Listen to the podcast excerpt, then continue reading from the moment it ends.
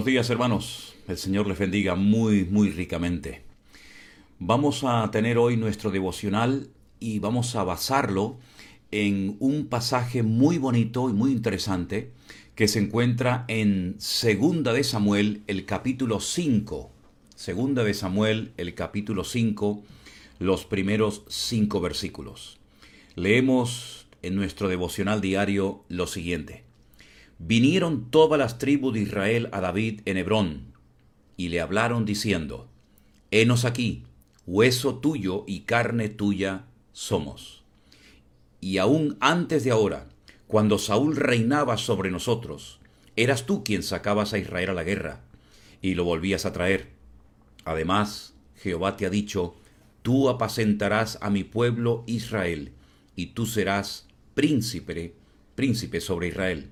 Vinieron pues todos los ancianos de Israel al rey en Hebrón, y el rey David hizo pacto con ellos en Hebrón, delante de Jehová, y ungieron a David por rey sobre Israel. Era David de treinta años cuando comenzó a reinar y reinó cuarenta años. En Hebrón reinó sobre Judá siete años y seis meses, y en Jerusalén reinó treinta y tres años sobre todo Israel y sobre Judá. David logró unir bajo su reinado a todas las tribus de Israel. Trajo unidad, trajo bendición y trajo prosperidad a todo el pueblo. Qué diferente con Saúl, ¿verdad? El pueblo terminó dividido, en la ruina, atemorizado, derrotado por los filisteos, porque no era el escogido de Dios. Fue el juguete de un pueblo que se empeñó en hacer oídos sordos a las amonestaciones del profeta Samuel, que no supo o que no quiso esperar en el Señor. Sin embargo, David, el escogido de Dios, el dulce cantor de Israel, el hombre más cerca del corazón de Dios, fue el instrumento que Dios utilizó para traer prosperidad a todo el país. La gente sabía que Dios estaba con él. Se notaba una diferencia tremenda entre él y Saúl, que llegó a ser su suegro porque le dio a su hija Mical.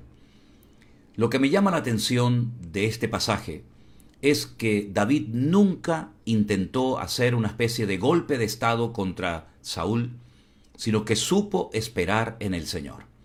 Cuando era un joven, un adolescente, lo llamaron sus familiares, su padre Isaí lo llamó, para que descendiera de las montañas y viniera un momento a la casa, porque había un gran personaje, un gran varón de Dios, el profeta Samuel, que tenía algo importante que decirle a él y a toda la familia.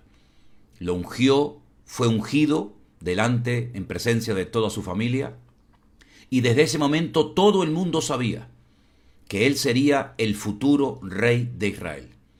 Dios rompió la línea de la genealogía de Saúl en el sentido de que Jonatán, que sería el, el príncipe heredero al trono, nunca llegó a ser rey. Pero David desde ese momento entró en un proceso largo, arduo de preparación. No pasó de la unción al día siguiente estar, digamos, con la corona en la cabeza y ordenando y gobernando al país. No, no, no. Pasaron muchos años. Él era menor de 20 años, porque si no hubiera ido a la guerra. Es decir, entre los 17, 18 años hasta los 30 años que comienza a reinar primeramente en Hebrón y posteriormente en Jerusalén, fueron años difíciles, años en los que fue perseguido por Saúl, años en los que aprendió a esperar en el Señor, años en los que conoció el terreno, porque tuvo que estar huyendo de un lugar a otro y lo llegó a conocer perfectamente como la palma de su mano. Es decir, primeramente fue preparado y después fue usado. Qué diferente hoy en día muchas personas que se autoproclaman pastores, reverendos, obispos, apóstoles, profetas, sin preparación, sin esperar en el Señor, sin tener el respaldo no solo de los hombres, que es importante, sino también y sobre todo el respaldo de Dios. Porque Saúl tuvo el respaldo, el apoyo popular, pero nunca tuvo el aval de Dios. Sin embargo, David tuvo el respaldo de Dios, porque fue Dios el que lo llamó, fue Dios el que lo escogió, y además tenía el apoyo de toda la nación, primeramente los de Sur, Judá y Benjamín, y posteriormente Todas las tribus de Israel reconocieron que Dios estaba con él y que él había recibido una palabra. Y cuando uno recibe una palabra de parte del Señor, no significa que porque yo he recibido una promesa, una palabra de parte del Señor, ya inmediatamente voy a ver mañana el cumplimiento, sino que a veces hay un tiempo de espera. Pero no es, tiempo perdido. Es un tiempo en el cual Dios está tratando, moldeando y perfeccionándonos para que cuando llegue el momento oportuno estemos preparados y capacitados por Dios para no hacer las cosas mal y llevar al país a la ruina como hizo Saúl, sino que llevó al país a la misma presencia de Dios. Le enseñó a alabar, le enseñó a estar cerca de Dios. Veremos la próxima semana cómo esto que estoy contando está en el capítulo 5 pero en el capítulo 6 vamos a ver a David que lo primero que hace es buscar el arca de Dios y llevarla a Jerusalén. Sí, todos sabemos que lo intentó una primera vez y salió mal, de lo cual hablaremos. Pero era un hombre que le dio importancia a lo espiritual, porque él era un hombre espiritual. Saúl nunca lo fue. Saúl fue una persona carnal con muchas debilidades que nunca puso delante del Señor y sus debilidades, sus problemas terribles de carácter, sobre todo su rebeldía y su desobediencia terminaron quitándolo de medio. Fijaros que hasta Dios le dijo a Samuel, no ores más por él, no pierdas más el tiempo, yo lo he desechado. Ahora, me llama mucho la atención también de esta, de esta historia, de este pasaje que hemos leído en esta mañana en segunda de Samuel, que comenzó a reinar a la misma edad que el Señor Jesucristo comenzó su ministerio, con 30 años. Y uno dice, ¿Por qué tuvo que esperar tanto tiempo? ¿No podía haber sido rey cuando era un muchacho, cuando era un joven? Seguramente sí, pero el Señor tiene, digamos, si me permiten, una agenda. Él tiene un tiempo para cada cosa. Y lo importante es saber en qué tiempo de mi vida yo me encuentro. ¿Estoy en un tiempo de preparación? ¿En un tiempo de prueba? ¿En un tiempo en el que Dios me está usando como nunca? ¿En qué tiempo de mi vida yo me encuentro? Si estás en un tiempo, digamos, eh, siendo probado, gózate en medio de la prueba. Si estás en este momento, eh, digamos, esperando el hombre o la mujer de tu vida, gózate en el Señor en este compás de espera.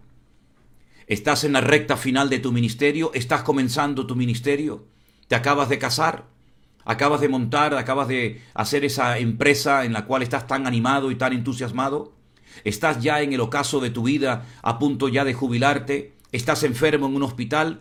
Es decir, hay muchas etapas y situaciones y circunstancias diferentes en la vida, pero lo importante es que en cada una de ellas tengamos presente que Dios, número uno, está con nosotros. Y también algo muy importante, gozarnos en medio de la prueba, en medio de cualquier circunstancia o momento, lugar en el que yo me encuentre. No darle lugar a la queja, al lamento, porque eso lo que produce en el alma es una insatisfacción, una insatisfacción que nada ni nadie lo va a poder llenar, sino solamente cuando te rindas al Señor, acepte su plan, acate su voluntad con todas y cada una de sus consecuencias, y entonces, y solamente entonces, el Señor podrá usar tu vida de una manera maravillosa. El ministerio no es un juego. Estar en la obra del Señor al frente de una iglesia pastoreándola no es un juego, no es para que te miren y te, y te admiren y te reconozcan y te aplaudan, no, no es para eso, es para servir. Y el que no está dispuesto a servir a los demás, pues se ha equivocado de camino, de rumbo, de profesión, de llamado. David fue ungido cuando era un joven y no fue hasta los 30 años que comenzó a reinar primeramente en Hebrón, sobre una parte del país y posteriormente desde Jerusalén sobre, todas las, sobre todas las, las tribus de Israel. Él supo adaptarse a las circunstancias. Él supo esperar su momento. Nunca intentó quitar de en medio a Saúl, porque el que quita y pone es el Señor.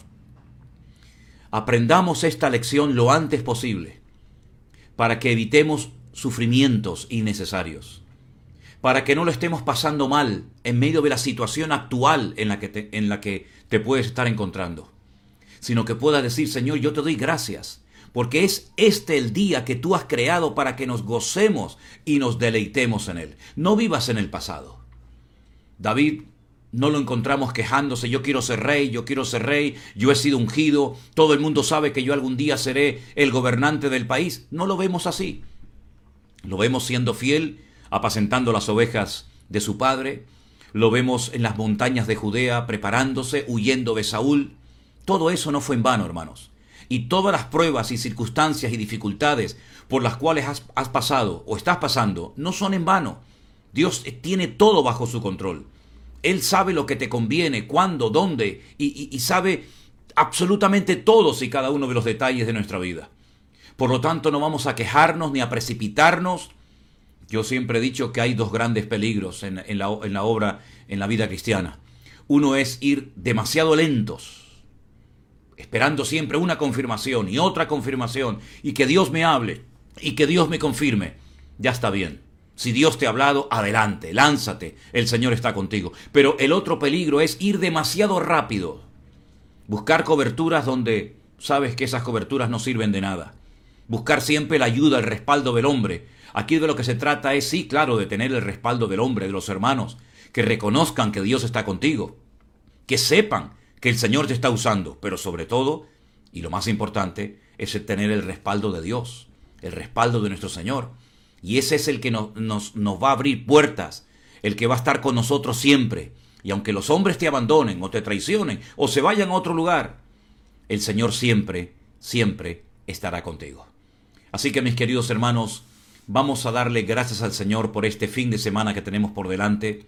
Vamos a usarlo, vamos a dejarnos usar, vamos a disfrutar del momento, vamos a dejarnos de quejas y de lamentos. Y nosotros, que hemos sido escogidos por el Señor, disfrutemos de cada cosa que podamos hacer para Él. Y si te sientes inútil porque no puedes hacer nada, bueno, gózate en esa situación, porque todo siempre ayudará para bien a los que aman a Dios. Oramos al Señor, hermanos.